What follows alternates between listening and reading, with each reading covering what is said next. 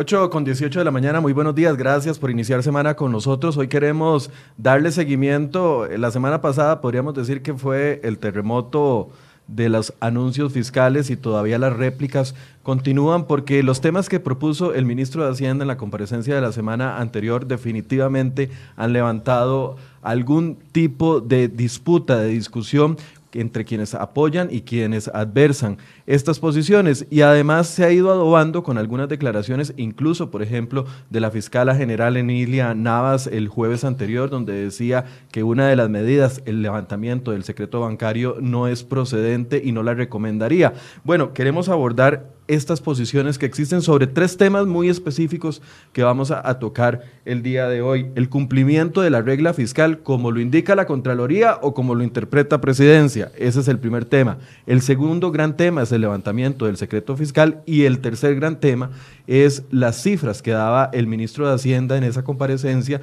con respecto a la evasión fiscal un 8%, decía, entre un 4 y un 8%. Claro, eso deja un panorama muy abierto que ha sido también tema de discusión en los sindicatos que han dicho, ven, teníamos razón, había una evasión importante y no tenía que procederse con la reforma fiscal. Todas esas posiciones queremos analizarlas hoy con la ayuda de dos expertos profesionales en materia económica. Nos acompaña don Leiner Vargas, economista de la Universidad Nacional, y también don Eli Feinsay, economista, que nos ayuda a interpretar estos temas. Le doy la bienvenida a ambos. Don Leiner, buenos días, gracias por estar con nosotros. Buenos días y gracias por la invitación. Temas fáciles hoy.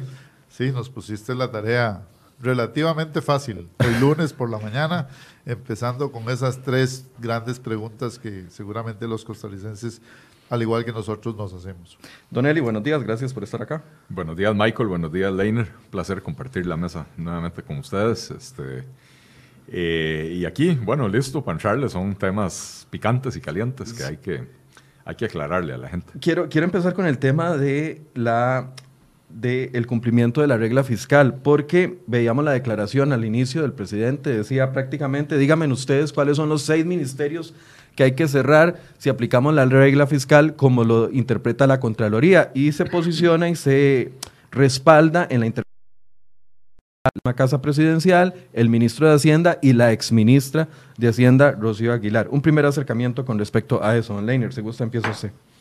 Bueno, en realidad la, regla fiscal hay que entenderla como una intención del Estado costarricense por ponerle coto a el endeudamiento y a los problemas asociados con el endeudamiento, que es básicamente que los intereses de pago por la deuda eh, van generando, digamos, una bola de nieve que hace insostenible la situación fiscal y que a mediano plazo afecta, afecta la confianza del empresariado, afecta las condiciones país. Ya veíamos la semana pasada las calificadoras de deuda, eh, como nos han puesto en negativo, por lo menos a la baja, un par de ellas, y probablemente nos van a poner más a la baja eh, si seguimos, digamos, en una trayectoria en donde no crecemos y por el otro lado los intereses de la deuda siguen siendo eh, un grave problema. Entonces, en el fondo, la, regla fiscal es una especie de ejercicio de autocontrol.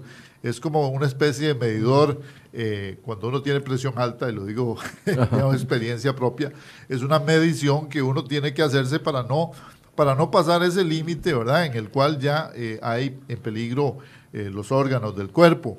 Lo, lo digo en esta frase porque es exactamente lo mismo que sucede con el Estado es una especie de control para evitar que se pase a una condición de gravedad extrema y que tengamos una crisis ahora sí, una crisis de, pagos que pondría en peligro la estabilidad social, la estabilidad económica del país. Ahora, eh, la, la disputa por la interpretación es la siguiente. De un lado está la Contraloría General de la República, diputados de la comisión que eh, analizaron la ley 9635, ley de fortalecimiento de las finanzas públicas, y también eh, la interpretación que ellos hacen de eso. Por otro lado está el gobierno de la República apoyado en su exministra y, y actual ministro y dicen, es que la diferencia sería sustancial. La Contraloría dice, con solo que apliquen la regla fiscal como nosotros lo interpretamos, 433 mil millones de ahorro en un año. El presidente dice, se cierran instituciones y, caemos en causas. ¿Qué opina usted en ese específico? Bueno, aquí es como, digamos, eh, la versión dura o la versión más suave de la regla fiscal. Eh, y lo digo porque aquí hay un mal, hay un mal que tomar. Digamos, uno dice, estamos ante una situación difícil, eh, yo tengo que tomar un ataque tipo shock, como dice la Contraloría, eh, y por el otro lado dice, no, tenemos que llevarla suave porque si hacemos un ataque tipo shock, eh, vamos a tener un problema serio de funcionamiento del Estado. Eh, los dos son un problema. Y lo digo desde, mi perspectiva académica. las dos versiones son un problema porque estamos, por un lado, no estamos reconociendo que el mal es endémico y que el mal es probablemente nos lleva a una consecuencia aún mayor de no tomar la medicina a tiempo, ¿verdad? Pero por el otro lado, tomar la medicina, como lo está proponiendo la Contraloría, significa tomar decisiones de qué cerrar, de qué y dónde poner, eh, digamos, las CIES. Y ahí es donde el presidente y su gobierno no quieren hacerlo. Eh, y lo digo con toda claridad porque, eh, vamos a ver, esta es una decisión que se pudo haber tomado hace muchos años, de cerrar algunas instituciones, de acomodar alguna parte del Estado que estaba ya disfuncional en general, pero es muy difícil porque el costo político es muy alto. Y, ese, ese ahí es la maraña del asunto. Eh, ahora, yo creo que las dos versiones de la discusión son equivocadas. Me parece que aquí hay que ponerle coto al pago de intereses eh, tan alto que tiene el país y ahí digamos, tengo una solución alterna. Y por eso preferiría escuchar a Don Eli antes de, de, ofrecer esa solución alterna. Estábamos dándole un chance a Don Eli que se acomodara y Don Eli, de hecho, en este fin de semana publicó un, un hilo donde explicaba su posición con respecto a la regla fiscal, Don Eli. Sí, este, ah, como, como como bien dijo Leiner, la intención de la regla fiscal es evitar que el paciente que ya estaba en situación crítica caiga en, una situación bastante más complicada.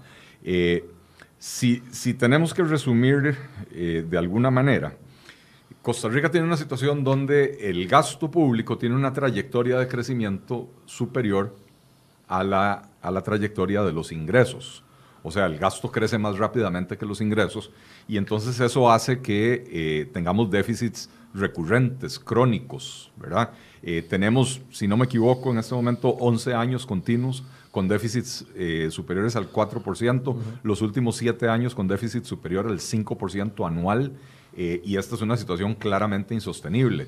y entonces lo que se pretendía con la regla fiscal era precisamente cambiar esa trayectoria del gasto. bueno, ambas trayectorias. Se suben los impuestos con la creación del IVA y algunas modificaciones al impuesto de renta, eh, entonces digamos que se le pega un acelerón a la curva de los ingresos. Que está dando eh, resultados. Que está dando resultados, ahora vamos a hablar de eso. Eh, y por el otro lado, con los dos capítulos, el, de, el, de el, que tiene que ver con las remuneraciones del empleo público y el de la regla fiscal, lo que se pretendía era quitarle velocidad, quitarle aceleración a esa curva del, gasto, de manera que podamos poner la curva del gasto por debajo de la de los ingresos para finalmente eh, eh, reducir el déficit fiscal o, eliminarlo si, fuera posible. Eh, ¿Por qué esto es importante? Bueno, porque cuando hay déficit, la diferencia entre lo que se gasta y lo que el gobierno recauda, hay que financiarlo con deuda.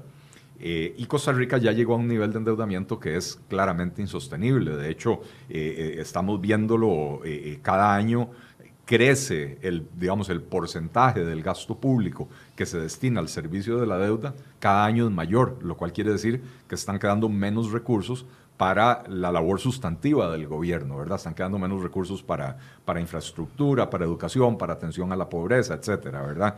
y entonces, la regla fiscal, si lo tenemos que explicar también en términos muy sencillos, lo que dice es, en las condiciones actuales de Costa Rica, en este año 2020, el gasto puede crecer en 4,67%. Hay una, hay una fórmula ahí atrás de eso, pero... Gasto corriente el gasto corriente, correcto. El gasto corriente, que es el gasto, digamos, del día a día del gobierno, remuneraciones, salarios, servicios, luces, eh, eh, servicios públicos, combustibles, alquileres, etcétera. A diferencia de los gastos de capital o las inversiones en bienes duraderos, eh, inversión en obra pública, etcétera, eso, eso Eso no está limitado en este año 2020 por la regla fiscal, únicamente el gasto corriente. Entonces, la regla lo que dice es, el gasto corriente puede crecer en un 4,67%. La gran disputa entre el Poder Ejecutivo, básicamente, y el Legislativo y la Contraloría, es que la Contraloría toma la interpretación de los diputados de que se refiere al gasto efectivo hay una diferencia entre lo que se presupuesta todos los años y lo que las instituciones realmente gastan. Y siempre gastan menos, hay una subejecución, ¿verdad? Entonces, eh, la Asamblea y la Contraloría dicen, si usted el año pasado presupuestó 100, pero gastó 95, entonces este año usted va a poder gastar 95 más 4,67%. Y el Poder Ejecutivo dice, no, hay que aplicarlo sobre el presupuesto. Si el presupuesto el año pasado era 100, este año muy importante, ¿verdad? Insisto, para un año de, de desaceleración económica. Este, pero el gasto creció un 12,7%. Eh, y entonces por eso el déficit se nos volvió a disparar. El gobierno había proyectado un déficit de 6.2% del PIB, que ya de por sí es alto, eh, y, cerró con un déficit del 7%, que es el más alto desde la crisis de los años 80, ¿verdad? Entonces, si nos vamos con la interpretación del gobierno, aquí seguimos de fiesta. No hay ningún esfuerzo de recorte del gasto, aquí vamos a seguir gastando más de lo que ingresa y esto nos obligará el próximo año o dentro de dos a volver a subir los impuestos, porque no hay manera de financiar esta fiesta que se trae el gobierno. Eh, lo que sí, y con esto concluyo, hay que desmentir al presidente uno no puede ser tan descarado y salir a mentir de esa manera. Él dice que si, que si, que si se aplica la regla fiscal como la interpreta la Contraloría, hay que cerrar cinco o seis instituciones. Ahí en el, en el, en el video que, que pasaban al principio del programa, eh, decía, decía él, díganme cuáles son las cinco o seis instituciones que vamos a cerrar. O que se afectarán servicios públicos a los ciudadanos, también eh, decía. a ver, si usted el año pasado gastó 95 y este año usted puede gastar 99 porque se le va a subir el 4,67%, entonces usted no tiene que cerrar ninguna institución porque puede gastar más que el año pasado. O sea, usted puede hacer lo mismo que el año pasado, se espera una inflación del 2, 2,5% y todavía le va a sobrar un 1,5 o 2 puntos porcentuales de crecimiento real del gasto. Por eso, entonces, esa amenaza que hace, voy a decirlo amenaza, pero a ver, esa advertencia, mejor voy a cambiar de palabra, esa advertencia que hace el presidente de que si aplicamos la regla fiscal, como lo indica la Contraloría, se van a tener que cerrar instituciones y afectar servicios, para usted es falsa. Es una burda mentira. Don Leiner. Bueno, y es ahí donde quizás me parece a mí que ambas posiciones están erradas. Hay de alguna forma, digamos, dos formas de concebir el presupuesto. Es una autorización de gasto y esa autorización de gasto por lo general no es efectiva, es decir, no se autoriza, eh, digamos, eh, se autoriza pero no se ejecuta la totalidad. Y no se ejecuta la totalidad, podemos hacer otro programa para hablar del problema de ejecución del el gasto público, porque tenemos un país completamente entrabado, lleno de eh, reglas, de complicaciones, de complejidades, de leguleyadas que hacen que las instituciones tengan el ingreso efectivo, lo tengan muy tarde y que efectivamente los gastos o los, las posibles inversiones no se pueden ejecutar en el año calendario. Por eso debe de haber un presupuesto plurianual, sobre todo en materia de inversión, eh, y deberíamos de sacar y apartar el tema de la inversión pública eh, por aparte. Debería haber inclusive, como se ha propuesto en algún momento, un Ministerio de Inversión Pública que atienda adecuadamente ese tema. Pero el, problema cuando hacemos el ejercicio pensando en que podemos gastar o presupuestar eh, solamente en función de lo que gastamos el año pasado, a uno les va a ir muy bien, los que gastaron muy bien en el 2019, y a otros les va a ir muy mal, los que por alguna razón gastaron muy mal en el 2019. Eh, esa forma de ajustar al Estado no me gusta. Esa forma de acomodar, eh, digamos, los ingresos y los gastos fiscales no me gusta. Eh, y, y, no me gusta porque efectivamente eso varía de acuerdo con las características de cada una de las instituciones. Por ejemplo, este año que tuvimos una pésima noticia en, en materia de niñez y adolescencia, que tuvimos la salida de la ministra y todo ese problema, ahí tenemos un, un, problema muy serio. Y entonces, castigar a los niños en el año 2020 o en el año 2021 porque tuvimos una pésima eh, digamos, dirigencia política en el ministerio respectivo o en la institución, a mí, en lo personal, no, me... Ahora, para, nadie es un secreto que las instituciones, y esto lo han dicho aquí hasta exministros de la presidencia sentados en esta, en esta mesa, muchas de las instituciones lo que hacen es a la hora de presupuestar simple y sencillamente agregar un porcentaje adicional a lo que presupuestaron el año anterior y listo, ahí, ahí se va. No se analiza la calidad de cómo se gastó. Pero aquí eh, esa es responsabilidad de la, del, del, del Estado, esa es responsabilidad del Ministerio de Planificación, de la autoridad presupuestaria, es decir, en el Estado central. Y en el caso de las instituciones autónomas hay toda una responsabilidad porque la Contraloría no solo aprueba el presupuesto, ¿ah?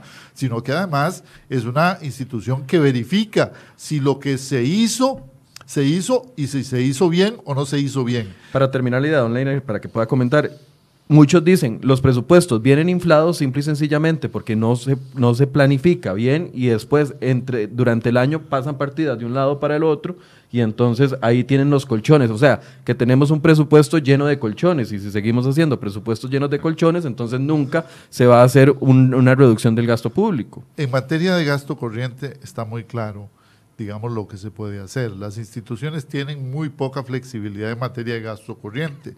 Ya tienen cerrado, digamos, el, el, tema de nuevos empleados públicos. En, en, muchas de las instituciones no se sustituye ni siquiera el empleado público que se pensionó. Entonces, el margen que tienen es, es muy pequeño. Lo que sucede en el caso de las instituciones que tienen algún margen, digamos, en materia de regla fiscal, es que de, ahora les toca el 4.60 y pico. Si la deuda sigue aumentando, la tasa de crecimiento de la economía sigue cayendo, la, regla fiscal va a apretar a llegar a ser el 2 o el, o el 1%. Eh, claro, esto no quedó eh, tan claro en la ley ¿ah? y ese es el gran problema. Esto no quedó claro en la ley, ni quedó claro en el reglamento, y me parece que aquí, el, eh, eh, como este Estado es un Estado de legalidad, es decir, al no quedar claro en la ley, y los diputados tendrían que hacer una enmienda al capítulo de la ley para decir que la regla fiscal opera sobre los presupuestos ejecutados, y no sobre los presupuestos inicialmente planteados. Y lo digo porque al final del cabo es un error de la legislación el no haberlo hecho. Y en eso coincidimos, Es un error que el diputado no hubiese visto ese gol, que se lo podían haber metido, si es, digamos así.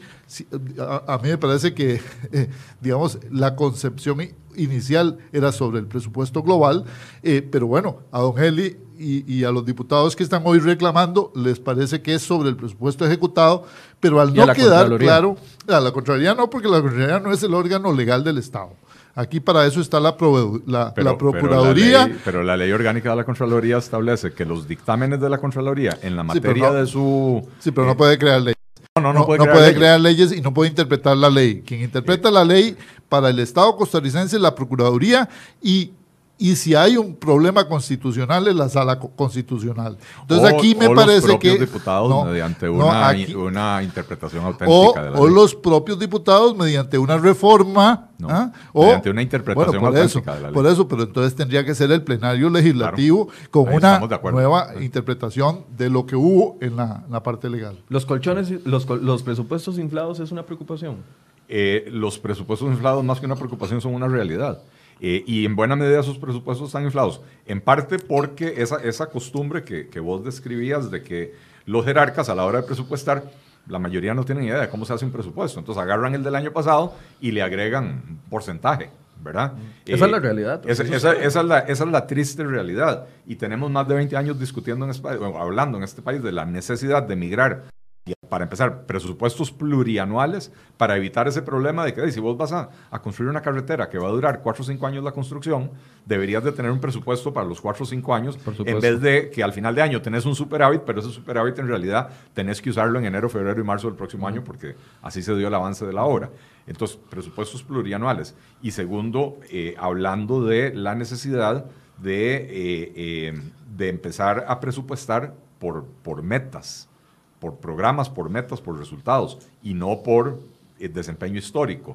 Pero bueno, no se logra avanzar, hay mucha oposición a lo interno del, del, del, propio gobierno, ¿verdad? Del, funcionariado público, porque no están acostumbrados a hacer las cosas de esa manera y siguen presionando en, la dirección incorrecta. Yo creo que en eso estamos de acuerdo, eh, eh, Leiner y yo, eh, y también en cuanto a que la ley, la reforma fiscal, en su redacción es poco clara, no así en la discusión que se dio para llegar a esa, a esa redacción, porque esa discusión se basó en documentos generados por el Banco Central, por la Contraloría, por el propio Ministerio de Hacienda, donde las proyecciones del crecimiento del gasto se hacían con base en lo ejecutado real y no con base en lo presupuestado. Eh, y entonces eh, eh, los diputados de la comisión han salido a decir, y de hecho doña Silvia Hernández, diputada de Liberación Nacional, ya presentó un proyecto de ley para que se haga una interpretación auténtica en el sentido de que el crecimiento del gasto tiene que ser con base en lo ejecutado y no lo presupuestado. Eh, también estoy de acuerdo con Leiner en que esta no es la mejor manera de ajustar los gastos del gobierno, pero esta fue la manera que se, que se aprobó en la ley. Ahora, en el tamaño del problema que tenemos, una aplicación como la interpreta la Contraloría y lo interpretan los diputados, porque aquí los únicos que, al menos de los que yo he conversado, los únicos que no apoyan esta tesis, porque todos los demás lo tienen claro, el presidente del Congreso, Pedro Muñoz, eh, Silvia Hernández, eh, Prendas, eh, Erwin, todos los que he conversado, tenían claro de que era sobre presupuesto ejecutado. El cálculo de la Contraloría dice 483 mil millones, mucho más de lo que se recaudó en los primeros cinco meses de IVA. Es decir, el esfuerzo, no estamos en una crisis donde el esfuerzo debería ser extraordinario por parte del gobierno.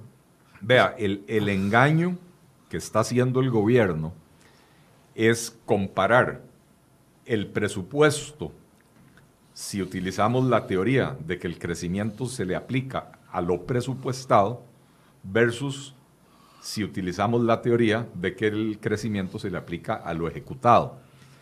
En ambos casos el presupuesto crece. Por eso no hay recorte, nunca. Pero no hay, no hay ningún recorte. es que, yo Digo. En ambos casos el presupuesto crece. Nos dijeron, den más impuestos y nosotros recortamos. ¿Y dónde está el recorte? en, ningún caso hay recorte. Eh, y también en honor a la verdad, nunca nos dijeron que iban a recortar el gasto. Aquí sí lo dijeron. No, no, dijeron que era contención del gasto. Y de hecho, lo que está en la reforma fiscal es para contener el crecimiento del gasto, nunca fue para reducir el gasto. Eh, y la regla fiscal está hecha para contener el crecimiento del gasto, no para recortar el gasto. Todo está hecho en términos de que el gasto crezca más lentamente que los ingresos para poder equilibrar la ecuación. Eh, y entonces, ahora, podemos estar de acuerdo o en desacuerdo. Yo hubiera preferido recorte del gasto, ¿verdad? Yo también hubiera preferido, como Leiner, una revisión más detallada de cuáles son los gastos, dónde, hay, dónde, dónde están los gastos superfluos, recortar ahí, qué sé yo. Pero nada de eso fue lo que se aprobó. Lo que se aprobó es lo que está en la ley, ¿verdad? Y entonces, vuelvo sobre lo, sobre lo que decía. Parte de la, de la subejecución está en esa práctica de presupuestar lo del año pasado más un poco más. Y ese poco más depende de cuánto me deja el ministro de Hacienda, al final de cuentas. El ministro de cualquier ministerio agarra y manda el presupuesto del año pasado aumentado en un 10%, y el ministro de Hacienda le dice, no, papá, recórteme, eh, eh no puede crecer más de 6, por decir algo. Y entonces van, lo recortan, lo vuelven a presentar antes de presentarlo a la Asamblea Legislativa. La otra parte tiene que ver con leyes rígidas por ejemplo, eh, hoy, hoy hay un reportaje muy interesante en, un diario de circulación nacional eh, que habla de eh, el dinero para la atención, o para la, asistencia social.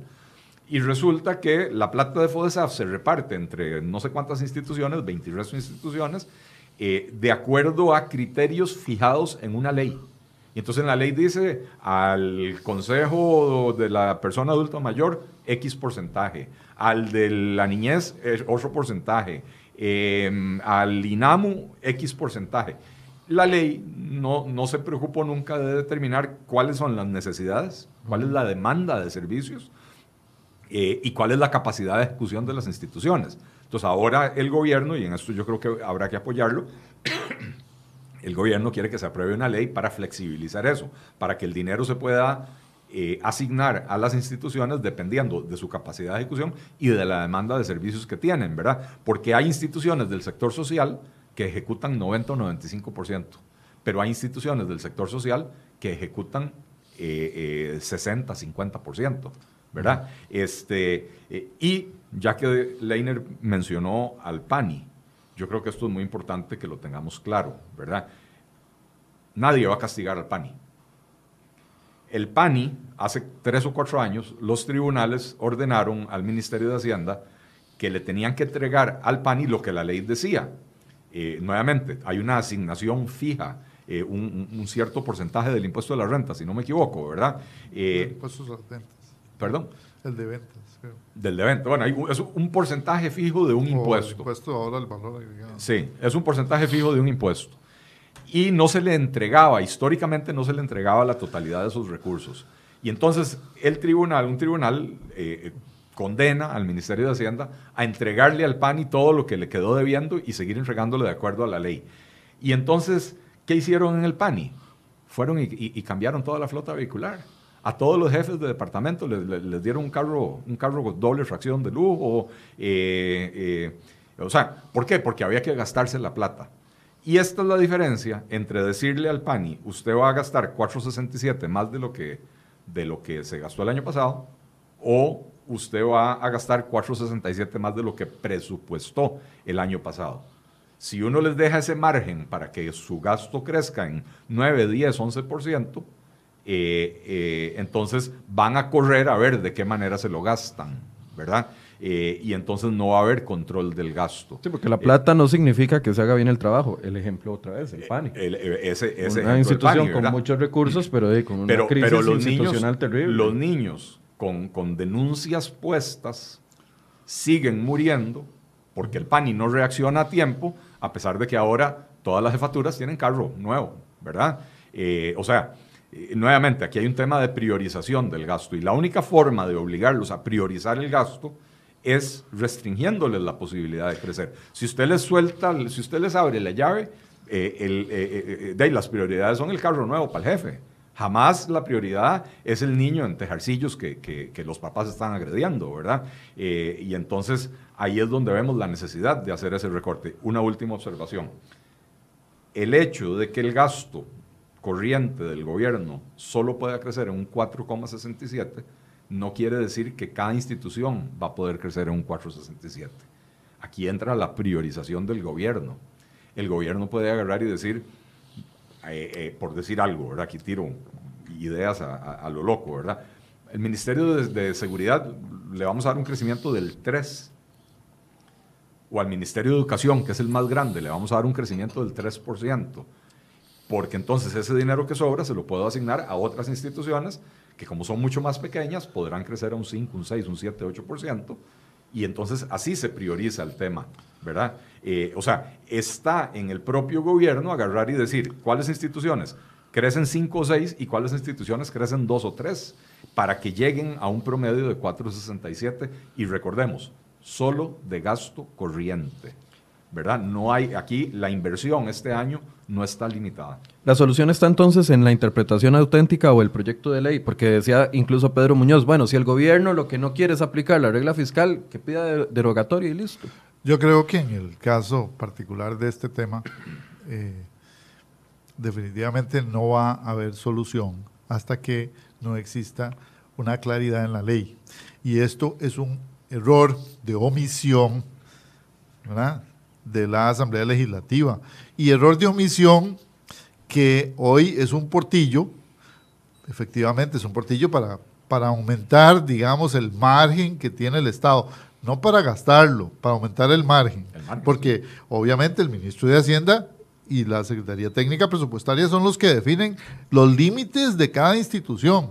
Es el presidente con sus ministros los que realmente determinan si se aumenta o no. Igual con las instituciones eh, en donde se le hace transferencias del Estado, y lo digo con toda transparencia, es decir, las universidades, para hablar de un tema, es los ministros sentados en la comisión de enlace los que determinan el monto. ¿ah? No es una negociación eh, digamos, eh, de, marcianos, no, es, de el Estado costarricense, el presidente y sus ministros. Eh, lo que después se le dice a la gente, ah, no, es que ya eso viene negociado, como si viniera negociado por actores extraterrestres, viene negociado por el mismo y el propio gobierno.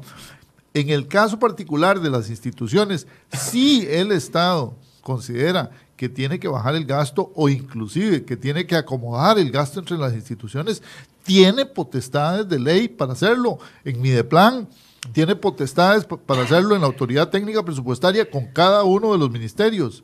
Eh, entonces, la regla fiscal es el techo. Y ese techo, y lo digo aquí con claridad, nos, dejaron un, hueco, nos dejaron un, portillo y ese portillo es legal. ¿ah? Entonces, aquí yo decía, ambas, ambas versiones están equivocadas. ¿Por qué? Porque la Contraloría no puede interpretar legalmente, y lo digo con toda transparencia, aunque la Contralora quiera eh, no llega dentro del margen de sus competencias interpretar la ley. Ese no es el rol de la Contraloría, no puede interpretar la ley a su antojo. Aquí hay, por supuesto, que la Procuraduría y está la Sala Constitucional, que son los que pueden, por un lado, el abogado del Estado y por otro lado, digamos, la interpretación auténtica de lo que si es un tema constitucional. En este caso, el único que puede no interpretar lo que quisimos decir, sino decir lo que realmente es. ¿ah? Los diputados. Son los diputados. Entonces, eh, si están de acuerdo y pues, tienen ahí eh, la, vía rápida, ¿verdad? Que ya está autorizada en el reglamento legislativo, eh, la tienen la vía rápida y a ver si se ponen de acuerdo, porque efectivamente la versión dura de la regla fiscal ¿ah? le aprieta la faja a muchas instituciones y pone, pone digamos, la cosa del otro lado, ¿verdad? Porque la gente lo que interpreta es, nos metieron la mano en el bolsillo, pero no quieren contener el gasto. Eso es lo que al final la gente interpreta. nada más una, una aclaración que yo creo es importante.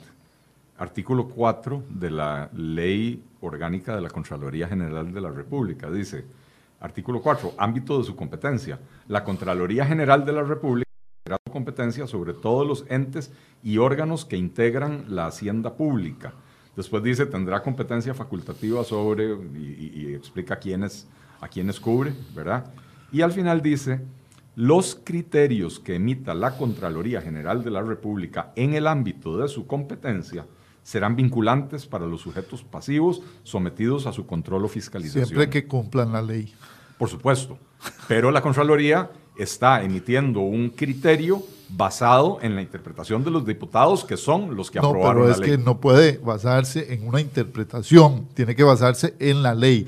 y es ahí donde la, ley no lo deja claro. Bueno, por eso ah. tiene que acudir la Contraloría como órgano técnico del Estado, tiene que acudir a quien interpreta la ley y no la interpreta eh, eh, eh, su ámbito de competencia no es interpretar la ley. Ahí se equivoca la señora Contralora. Yo, no sé ahí si se equivoca. interpreta la ley, la, la Contraloría, basado en su entendimiento de la ley, emite un criterio. Sí, pero ese criterio es ilegal, es ilegítimo si no está en función de la ley. Esto es una discusión muy interesante entre dos economistas sobre temas legales.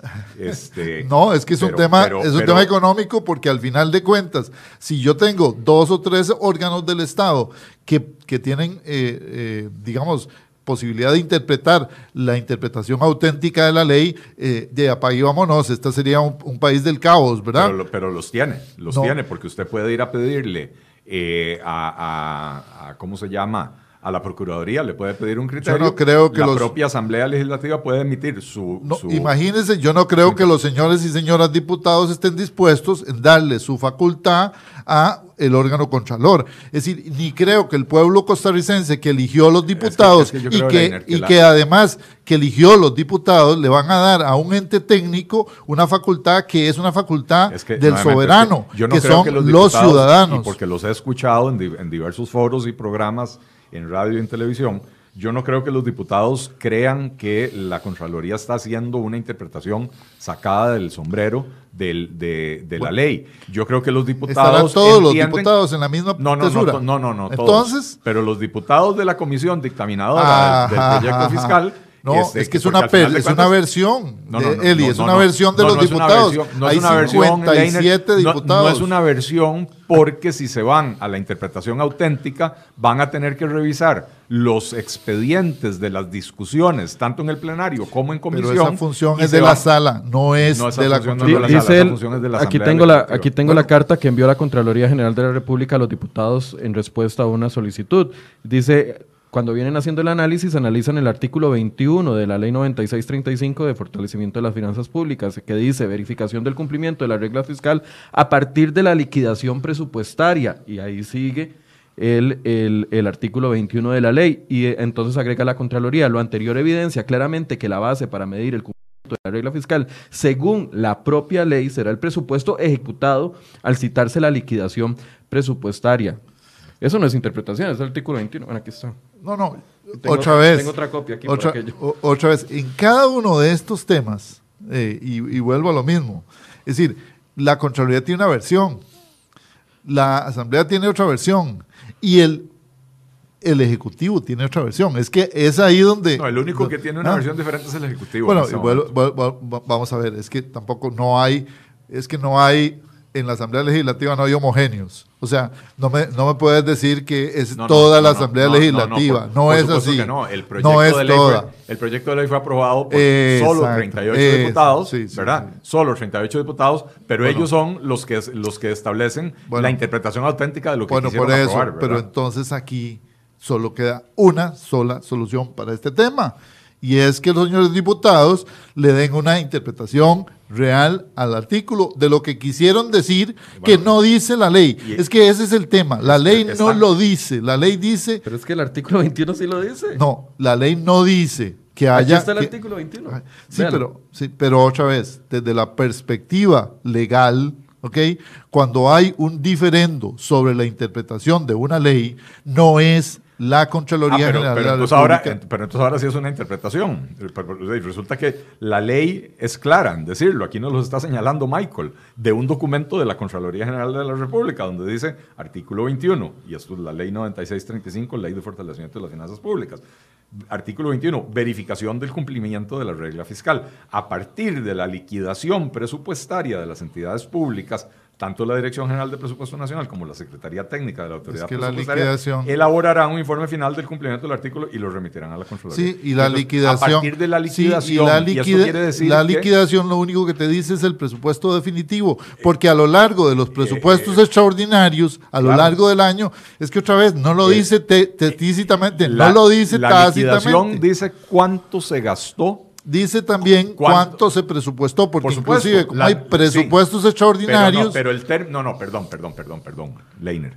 No, no, no, no, no, no. No, confundamos a la gente de esa manera. No, no A me estoy confundiendo. No, no, no, claro que sí. La- hay, hay un informe. Sí. Hay un informe que se llama liquidación presupuestaria. Así es. Donde, por supuesto, quien elabora ese informe presenta el presupuesto original más los presupuestos extraordinarios. Exactamente. Perdón, suma y dice, la autorización total de gasto fue X. La liquidación es cuánto de esos eh, efectivamente se gastó. La liquidación. Entonces, eso, eso, en términos técnicos, eso es lo que es una liquidación. Sí. La liquidación no es presentar el informe, el, el- el presupuesto original. La liquidación es cuánto de ese presupuesto original se, se ejecutó. Y entonces la ley en ese sentido es clara. Pero en todo caso, a partir a ver, de la Dos verificación. economistas discutiendo una carambada legal. ¿Por qué no pasamos a temas económicos y, y- y- No, y es que, es que otra vez, yo, yo nada más quiero dejar muy clara mi posición. Vea lo que dice el artículo. Verificación del cumplimiento de la regla fiscal a partir de la liquidación presupuestaria de las entidades públicas. Eso no dice a partir del presupuesto ejecutado de las entidades públicas. Es que es, ese, es el, ese, es la- ese es el diferendo. Es que cuando la que- Contraloría habla de liquidación presupuestaria, se la liquidación es- presupuestaria dice que tengo presupuestos ordinarios y presupuestos extraordinarios. Si fuera solo, si fuera solo del presupuesto ordinario, yo eh, estaría mal redactada. la liquidación habla del presupuesto total del año, que hay ordinarios y extraordinarios. Sí, pero el, objetivo de la Déjame hablar porque usted no me deja hablar, perdón, yo lo dejo a usted terminar. Dele, dele, ¿Ah?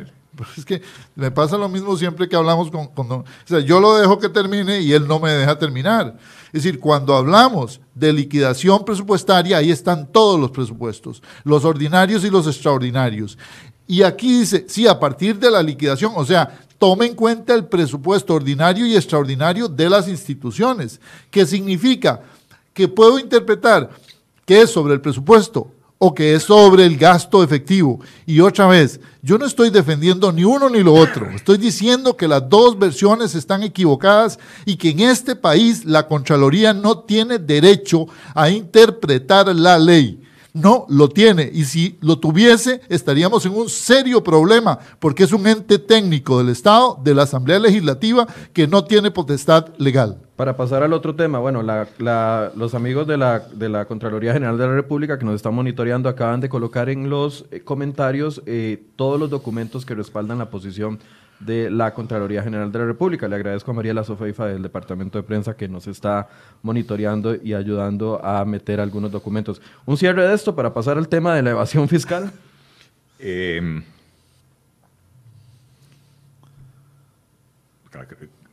ya que Leiner insiste en cambiarle el significado de las palabras, tengo yo que insistir en explicar el significado de las palabras.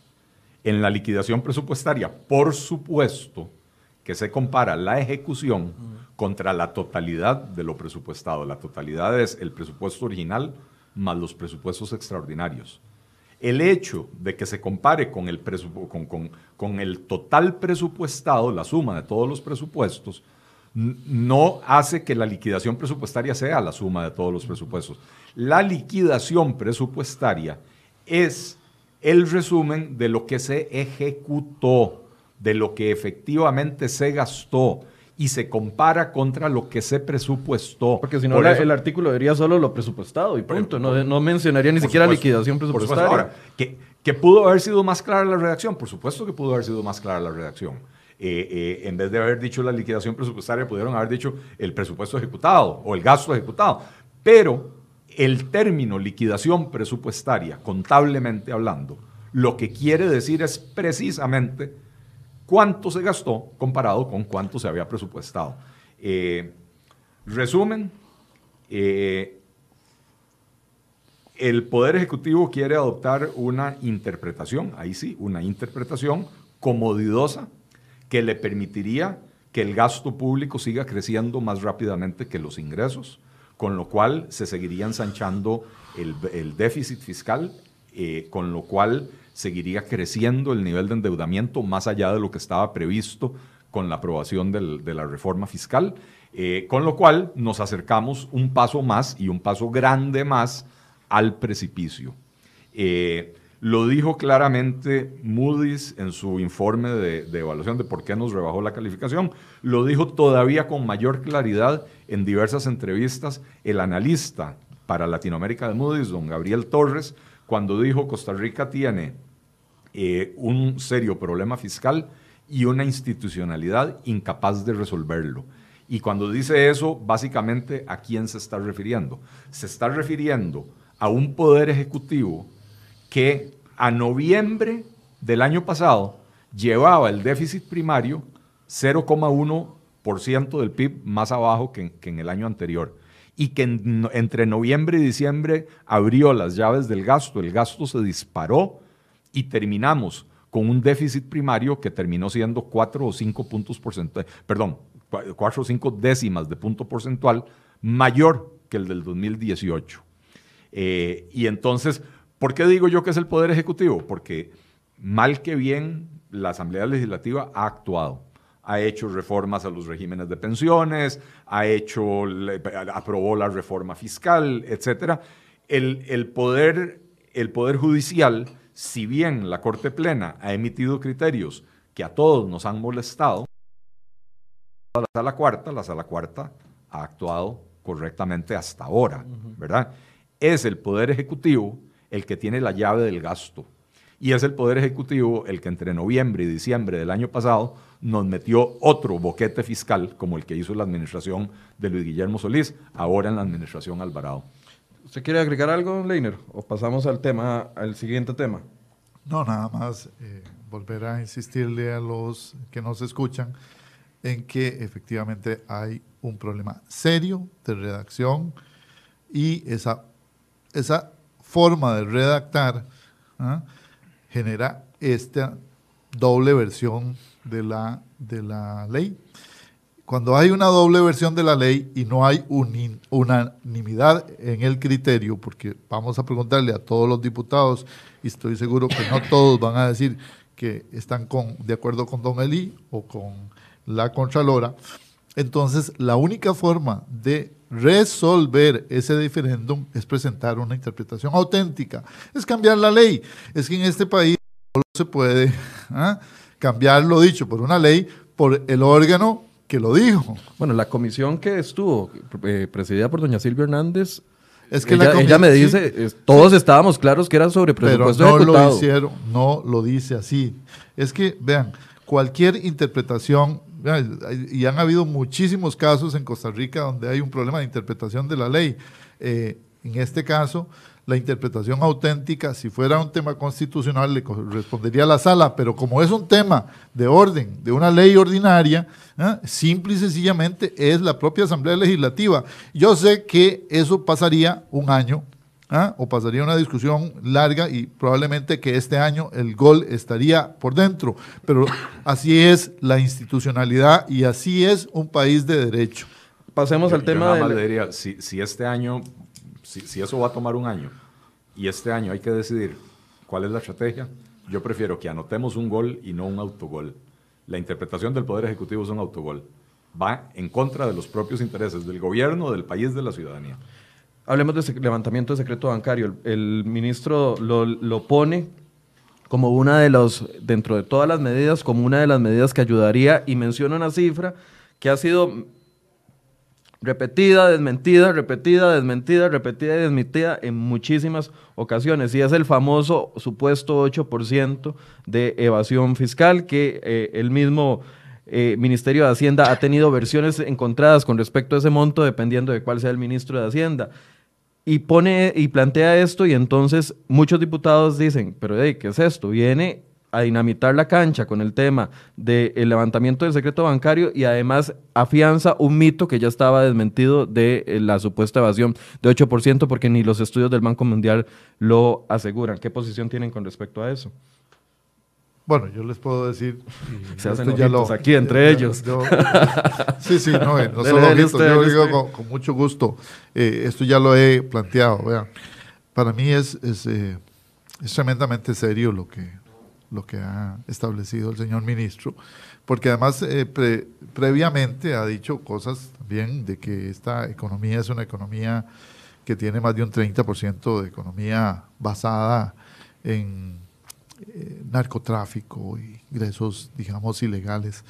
Eh, a mí, a mí me preocupa. Yo llamaría a que le pregunten los, le hagan la pregunta a los periodistas de dónde sale esa información, de dónde nace esa sospecha del señor ministro. Yo, yo, yo vuelvo a insistir, decir, yo no dejo de creer, ni creo, ni dejo de creer en las declaraciones del ministro, pero es muy, es muy riesgoso, si eso es así, que este país está, digamos, eh, tomado por el narcotráfico y por el contrabando y por la delincuencia.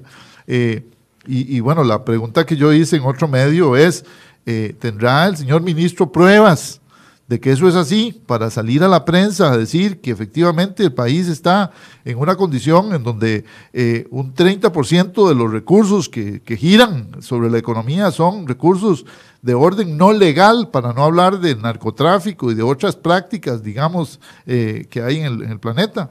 Hemos tenido problemas serios eh, develados en los Panama Papers ¿ah? y en otros temas que se han develado en el pasado. Así que los costarricenses, y, yo en esto lo digo, estamos muy sospechosos de que hay situaciones serias, ¿verdad? En materia de uno, lo que podría llamar una economía no formal, una economía de lo ilegal, una participación de capitales no correctos, para no hablar de, capitales de negocios ilegítimos en el país, pero que el señor ministro salga a decirlo a la prensa y que no se le pregunte dónde están las pruebas, ¿ah? a mí me parece que es, es temerario. Y digo que es temerario porque entonces se justifica la apertura del secreto bancario. Que el secreto bancario o el tema del secreto bancario bajo ciertas reglas, el ministro de Hacienda y el Estado lo puede, lo puede hacer. Es decir, bajo una sospecha real y con pruebas de que hay un capital ilegítimo en el país o la creación de una fortuna ilegítima, se puede llegar a tener el control de, esa situación. Los, eh, la propia Corte tiene eh, ese tipo de potestades. Aquí un poco lo que está en juego es si de previo a vos, Eli, a mí, ¿ah? como ciudadano o a vos, eh, eh, te pueden registrar tus cuentas, abrir, verificar si tus cuentas bancarias son o no son. Y eso, en eso, personalmente yo no estoy de acuerdo, porque me parece que podría violentar de manera muy fuerte a la persona. Ojo que aquí no estamos hablando ni siquiera de los empresarios, sino a la persona. Eh, ahí hay una cierta libertad sobre la cual me parece que eh, ya el Estado no podría proceder a menos de que efectivamente tenga sospechas y lo haga vía los tribunales. Y es aquí donde yo no estoy de acuerdo eh, en las declaraciones del señor ministro. Ojo, y, planteo el signo de interrogación. A menos de que presente las pruebas de que hay un 30% de esta economía que es una economía ilegítima. Don Eli. Eh, en ese punto específico que toca Leiner, el ministro fue absolutamente irresponsable en sus declaraciones. Primero lo que dijo fue que fue el 22%, no, no el 30%, pero igual es prácticamente una cuarta parte de la economía. Eh, segundo, ya se retractó. Ya se retractó porque fue a consultar y le dijeron que lo único que hay es un estudio de hace varios años donde habían estimado, ahora no recuerdo la cifra exacta, que entre un 4 y un 6% de la economía está afectada por actividades ilícitas como el narcotráfico. Eh, incluso escuché declaraciones, si no me equivoco, del, no sé cuál es el título, del jefe presidente del, Instituto de Control de Drogas y qué sé yo, diciendo que, no había tal... El ICD. Eh, del ICD. El Instituto eh, Sí, sí, lo que no sé es cuál es el título del, jefe. ahorita no hay. Ah, que lo destituyeron, fue, destituido la semana pasada. Exactamente. Ah, mire usted, seguro por hacer esas declaraciones. Don Guillermo Araya lo destituyeron la semana pasada. Este, entonces, fue absolutamente irresponsable del ministro hacer esa declaración sin tener las pruebas. Yo le garantizo a Leiner que no las va a poder presentar porque no existe. O sea, él mismo ya lo reconoció, él ya, ya, ya, ¿cómo se llama? Ahora, eso es temerario. Y Absolutamente temerario. Y, afecta la credibilidad internacional. Es, que ahí es donde quería caer en el ámbito de acción de ustedes dos, porque, a ver, ya Inmediatamente, eso fue el lunes y ya el jueves, para el jueves estábamos preguntándole las diferentes cámaras y incluso hubo una conferencia el viernes anterior de la Cámara de Comercio, pero también lo decía la Cámara de Industria, lo decía la Asociación Bancaria, que esas iniciativas que presenta el ministro, uno, que eran distractoras y número dos, que además minan la confianza, ya hay pronunciamientos de ellos. Entonces llegó el ministro a dinamitarse su propio, su, su propio, su propio metro cuadrado al echar para atrás la poquita confianza, si es que existía ya de algunos sectores para reactivar el empleo, para reactivar la economía. él, creyó que con ese argumento compraba respaldo para el levantamiento del secreto bancario. Eh, creo que aparte de que no, no investigó qué información había sobre el impacto del narcotráfico en la economía costarricense, tampoco investigó cuáles son los alcances del secreto bancario en Costa Rica. Él vive probablemente en la Costa Rica de 1985, cuando, o, por ahí, cuando él se fue a estudiar y a trabajar afuera y nunca regresó más que de vacaciones. Eh, hoy en día, el secreto bancario ya no es lo que era antes, que era un secreto absoluto.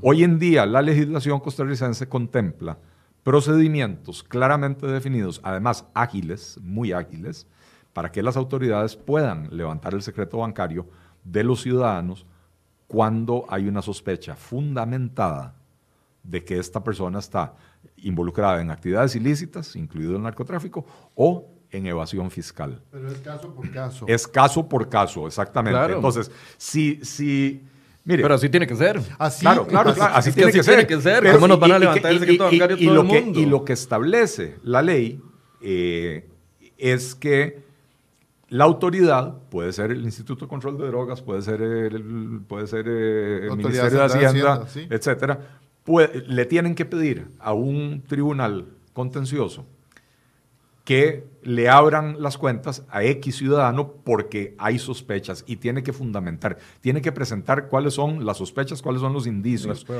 El juez tiene cinco días para resolver. Este no es uno de esos trámites que tarda siete años en los tribunales. El juez tiene cinco días para resolver. Y en cinco días tiene que decir si las pruebas que me presentó la autoridad son suficientes para, eh, hacer necesario la apertura de esas cuentas o no, no hay prueba suficiente, por lo tanto, siga investigando, pero no abra esas cuentas hasta que no lo tenga. Eh, creo que es un tema muy importante. En Costa Rica eh, eh, hemos asumido una actitud bastante despreocupada con respecto al manejo de los datos. Yo quiero recordarles varios casos. ¿verdad? Yo quiero recordarles, por ejemplo, hace 3, 4 años, cuando fue descubierto que algunos agentes del Ministerio Público se entretenían buscando en sus bases de datos la información privada de Keylor Navas y sus, ingresos, sus ganancias y sus actividades. En el OIJ, correcto. En el OIJ era, ok. Eh, quiero recordarles cuando el ministro Fernando Herrero perdió su trabajo porque estaba moroso con impuestos, la forma en que se dio a conocer eso, que fue mediante eh, un funcionario de Hacienda que tomó la información ilegalmente y se la pasó al Vino Vargas, que, fue el que la sacó. ¿Verdad?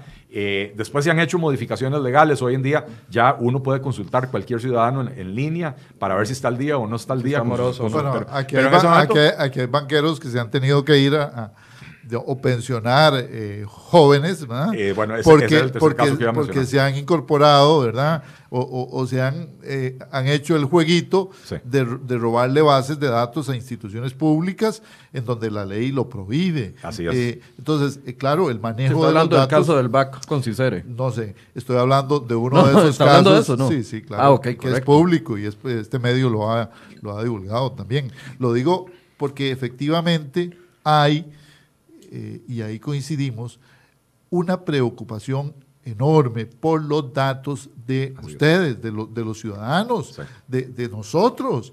Esto no puede ser un asunto a priori. Es decir, el tema fiscal, inclusive en los países en donde hay policía fiscal, ¿ah? es, es, un tema de seguimiento de, a partir de, de, por ejemplo, de, los, de las declaraciones de renta y de tus compras y de tus, y de tus transacciones en línea. Ahí sí estoy de acuerdo que el país fomente el pago en, a través de tarjeta, el, pago en en, eh, ¿cómo se llama? Medios electrónicos. medios electrónicos, porque eso sí se puede cruzar. Y si te cruzan que vos gastás 5 mil dólares cuando, gastas, cuando ganas dos, ¿ah? y algo está pasando. Es decir, ¿de dónde sacas los otros 3 mil dólares que gastás? Pero eso se puede hacer sin derivarte o sin abrirte tus cuentas. Pero por eso, entonces, el discurso de hay que levantar el secreto bancario para poder cobrar bien impuestos, que fue lo que básicamente fue a decir el ministro de la Asamblea Legislativa.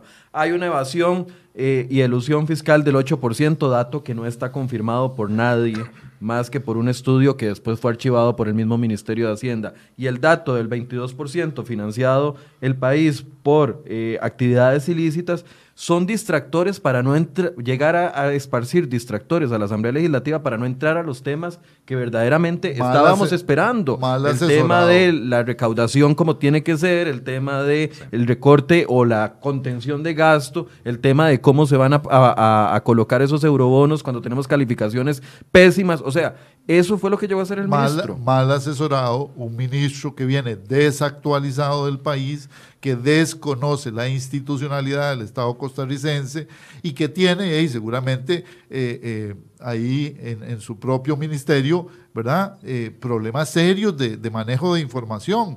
Eso es mal asesorado, definitivamente.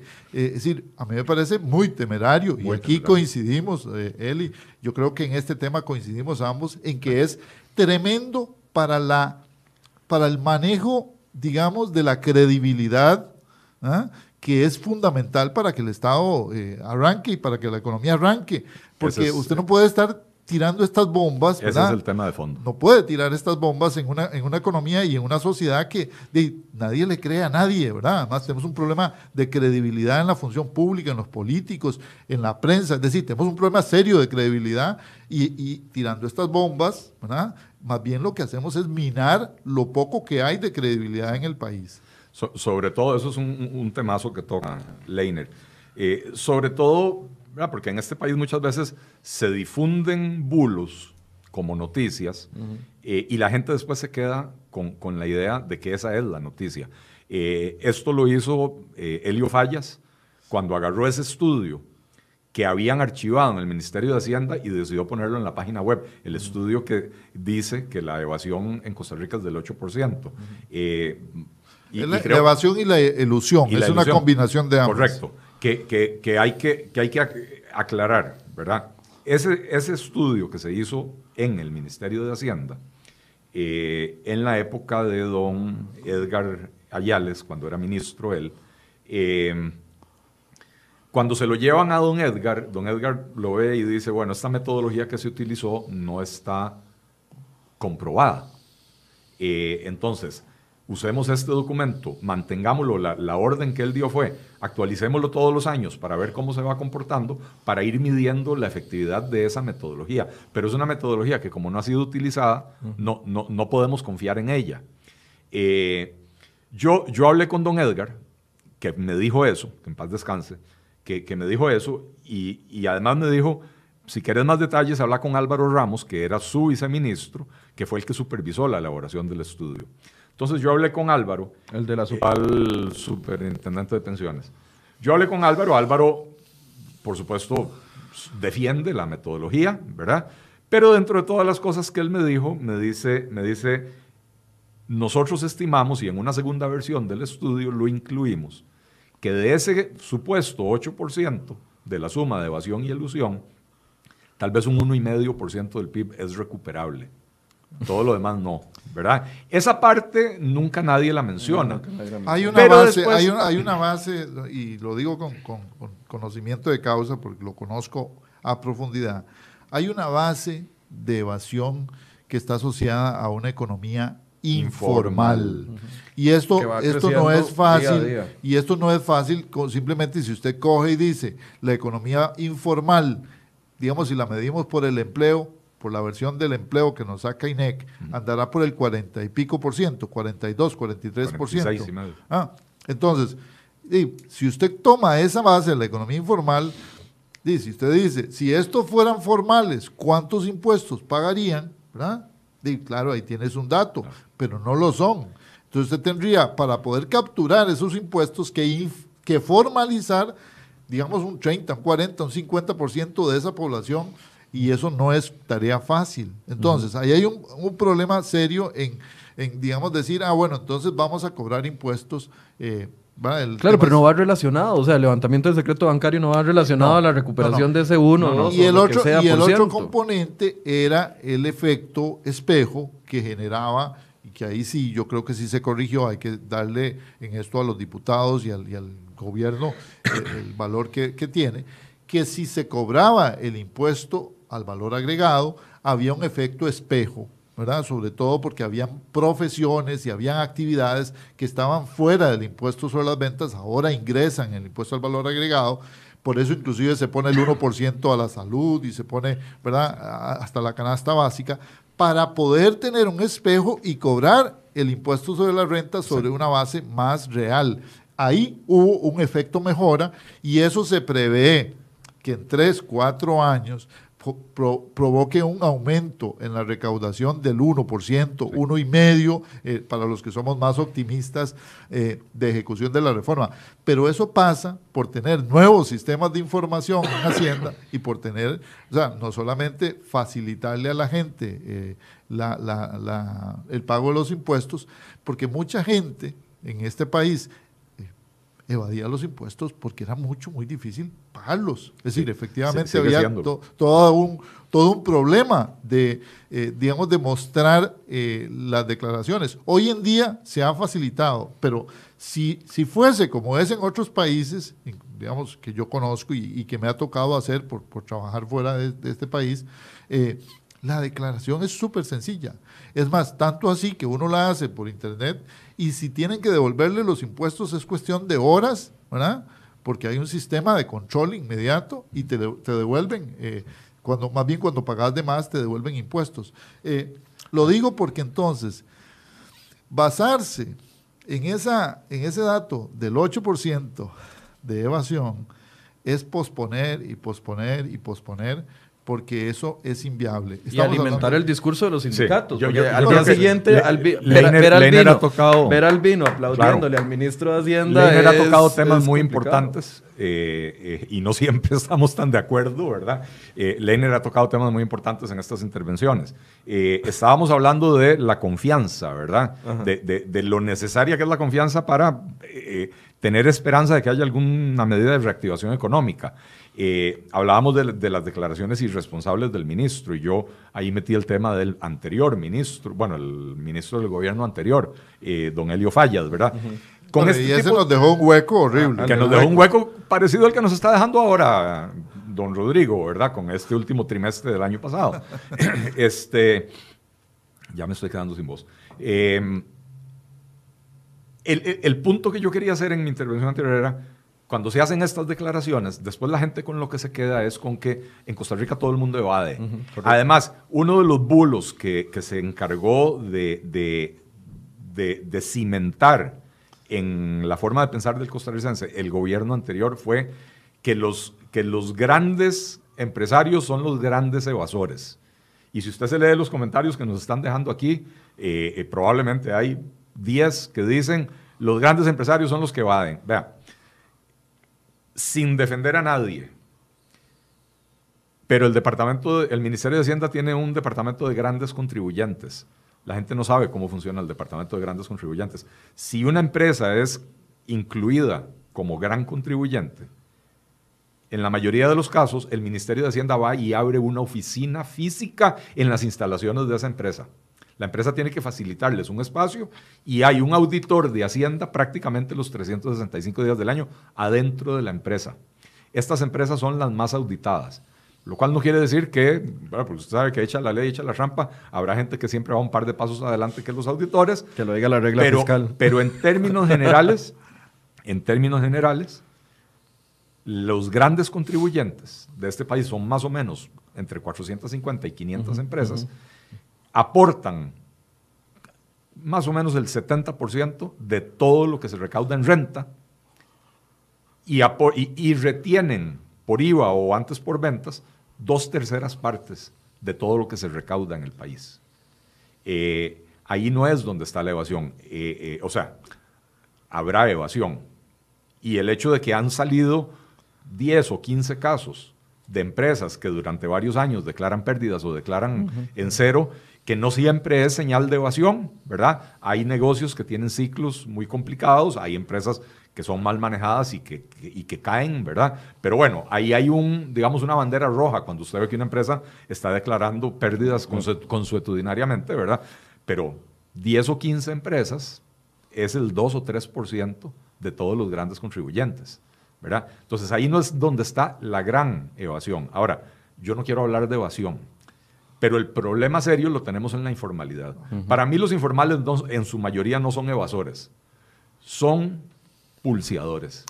Es gente que tiene que tomar la decisión, en la mayoría de los casos, no en todos, ¿verdad? En la mayoría de los casos, la gente que está en el sector informal es gente que tiene que tomar la decisión. Me formalizo, tengo que pagarle a la caja 20 resto por ciento sobre mi planilla, tengo que retenerle a mis empleados el 10%, tengo que pagar impuestos, tengo que un montón de cosas. Me formalizo o pongo comida en la mesa de mi familia, ¿verdad? Y entonces, eh, pretender que la gente se formalice a punta de garrote es imposible. Por eso los economistas nos gusta hablar de la combinación del garrote y la zanahoria. Eh, esto es un poco de, las carreras de caballos, ¿verdad? Donde a los caballos les ponen una zanahoria adelante para que corran, eh, eh, pero con un chilillo les van dando, ¿verdad? Para que corran más. Este, al, sector informal hay que facilitarle las cosas. No hay que pretender castigarlo para que se formalice. entonces, creo que son temas muy importantes. Y volvemos al tema de la irresponsabilidad de las declaraciones de, los altos personeros del gobierno, ¿verdad? Eh, y no podemos dejar pasar las declaraciones que hizo el ministro, el, mismo ministro de Hacienda, de que fue a comer a un restaurante en Escazú, que se encontró eh, dos Maseratis en el parqueo eh, y que eso le llamó la atención y eso lo llevó a pensar que los que tienen en Costa Rica un Maserati o un apartamento de un millón de dólares son evasores. Declaraciones absolutamente irresponsables. ¿Por qué? Porque el ministro perfectamente podía ir a su despacho, pedir las declaraciones de 151, que es la declaración en la que los contribuyentes eh, hacen un, listado de quiénes son sus clientes y quiénes son sus proveedores, pedir la de 151 de la agencia y darse cuenta de que la enorme mayoría de los propietarios de esos carros son empresarios a los que Hacienda los tiene hipercontrolados, ¿verdad? Y que entonces acusarlos de que son narcotraficantes o evasores o lo que sea, eh, o, por lo menos tirar la sospecha de que eso es lo que son, provoca un enorme temor en el empresariado. Si Costa Rica quiere recuperarse, económicamente hablando, tiene que empezar a tratar bien al capital costarricense. El capital extranjero tiene exoneraciones, tiene trámites simplificados, el capital costarricense que tiene empresas en Costa Rica que producen para el mercado local, que no disfrutan en su mayoría de esas exoneraciones, eh, al final de cuentas, ese es el motor de ese sector de la economía interna costarricense que es el que está más deprimido, ¿verdad? Entonces, si los golpeamos con regulaciones excesivas, si los golpeamos con cargas sociales elevadas, si los golpeamos con una carga fiscal significativa y encima de todo les decimos ladrones, evasores y narcotraficantes, se va a ir el capital costarricense de Costa Rica. Y si eso el ministro de Hacienda no lo entiende y no entiende las implicaciones de eso para su propia labor, porque él necesita que la economía se reactive para que mejore la recaudación, eh, entonces tenemos un problema serio con este ministro de Hacienda. Conclusiones, don Leiner. Bueno, yo creo que Vamos a ver, en, realidad el gobierno está en un, serio aprieto eh, en este tema fiscal porque si no hay un efecto de reactivación económica, si no hay una luz al final del túnel para que la economía se reactive, es imposible pensar en que, digamos, cobrar más y más y más impuestos sea posible en el país, porque acuérdese que mientras el pastel se vaya haciendo más pequeño o siga del mismo tamaño, tenemos que irle robando pedacitos a ese pastel y va a ser muy duro, muy duro, eh, digamos, eh, romper el, círculo. Los intereses de la deuda son para mí el principal problema a enfrentar. Eh, hay que de alguna manera moderar el efecto de esos intereses que tienen que ver con el hueco fiscal, que tienen que ver con el desajuste en las finanzas públicas de principios de este gobierno, resultado de los digamos, de los malos manejos que hubo en la última parte de la administración anterior. Eh, y por otro lado, me parece a mí que el ministro ha llegado desencanchado, ha llegado desubicado, ¿ah? y lo digo con toda la tranquilidad, me parece que no le está ayudando mucho al presidente ni al gobierno a salir adelante. Don Eli. Creo que es importante para cerrar la discusión sobre evasión fiscal, que la gente entienda que sí se han tomado medidas contra la evasión fiscal. Leiner mencionaba el impacto del, IVA, ¿verdad? El, el, hecho, para empezar, de que el IVA es un impuesto en cascada, lo cual quiere decir que el productor de tortillas le va a pedir factura al molino al que le compra la harina y el molino le va a pedir factura al agricultor. Eh, porque necesitan esas facturas para poder descontar de su pago de, o de su retención del IVA lo que ya pagaron para atrás. Y entonces eso le da a Hacienda lo que se llama trazabilidad. Y entonces empieza a dificultarle a la gente esconder sus ventas, ¿verdad? Entonces, la aprobación del IVA sumado a la factura electrónica son herramientas poderosísimas que probablemente van a tener un mayor impacto en la reducción de la evasión que toda la propuesta que fue hacer el ministro a la Asamblea Legislativa la semana pasada que además una propuesta muy en el aire, con muy poco detalle, con ciertas utopías eh, inalcanzables, pretende gastarse entre 180 y 350 millones de dólares en, una actualización tecnológica del Ministerio de Hacienda y, él pretende que la licitación se va a hacer como en Escandinavia, ¿verdad? Porque eh, en dos meses está licitado, está adjudicado y el sistema está funcionando en enero del próximo año para que empiece a rendir sus resultados. Eh, nuevamente, como dice Leiner, el, ministro vino un poco desencanchado, ¿verdad? Eh, no conoce la realidad del torneo local. Este, eh, segundo y más importante, reiterar el tema de la confianza. Coincido plenamente con Leiner. El ministro, y, voy más allá, dice Leiner que el ministro no le está ayudando al gobierno. Yo creo que el ministro le está complicando las cosas al gobierno. Pero el presidente si el ministro metió los escarpines, el presidente va y para respaldarlo la mete hasta la rodilla, ¿verdad? Con sus declaraciones como las que pusieron al principio del programa. Eh, hay que entender que, a ver, la evasión es un problema, hay que atacarlo, hay formas de atacarlo, ya hay algunas eh, eh, que están funcionando y hay otras que hay que adoptar, pero que no podemos simple y sencillamente levantar un velo de sospecha sobre cualquier persona, sobre todo sobre las personas que tienen capital, que lo tienen invertido aquí en el país, eh, que generan empleo, que generan riqueza, que pagan impuestos. Eh, no podemos decir que porque andan un carro de lujo son, son eh, millonarios. segundo, el cumplimiento de la, de, la, de la parte de contención del gasto que contenía la reforma fiscal está en duda, está en seria duda y esto es una fuente de desconfianza, una vez más, para el sector privado, porque el sector privado está pagando los impuestos. Pero hay dos capítulos, eh, ya lo dije anteriormente, el, título tercero de la, reforma fiscal, que tenía que ver con contención de eh, las remuneraciones en el empleo público y los salarios, el, el rubro de salarios y remuneraciones, el año pasado creció en un 3.4%. Podemos ver el vaso medio lleno y decir eso es menos que en años anteriores, lo cual es cierto. También podemos ver el vaso medio vacío y decir eso es dos puntos porcentuales por encima de la inflación, con lo cual hubo una apreciación real de los salarios en el sector público.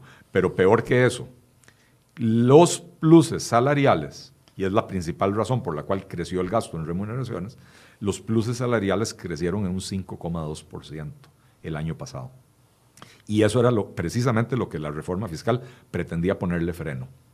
Si seguimos con las remuneraciones creciendo al doble de la inflación y con los pluses salariales creciendo al triple o más de la inflación, eh, no vamos a resolver ningún problema. Y si a eso le agregamos que ahora el gobierno quiere interpretar la regla fiscal para poder seguir gastando a lo chancho chingo, eh, entonces la confianza nunca se va a recuperar.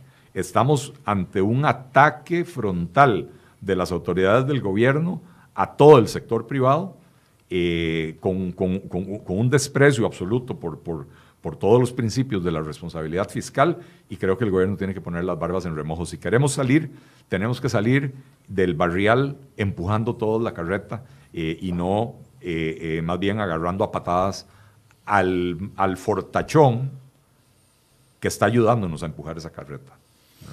Muchas gracias a don Leiner Vargas, economista de la Universidad Nacional, y también a don Eli Feinza, economista que nos ayuda a ver estos temas. Bueno, ahí la discusión está planteada. Les agradezco a ambos por el espacio, la paciencia y como pueden ver, ahí está la comparecencia de Otón Solís en la Asamblea Legislativa.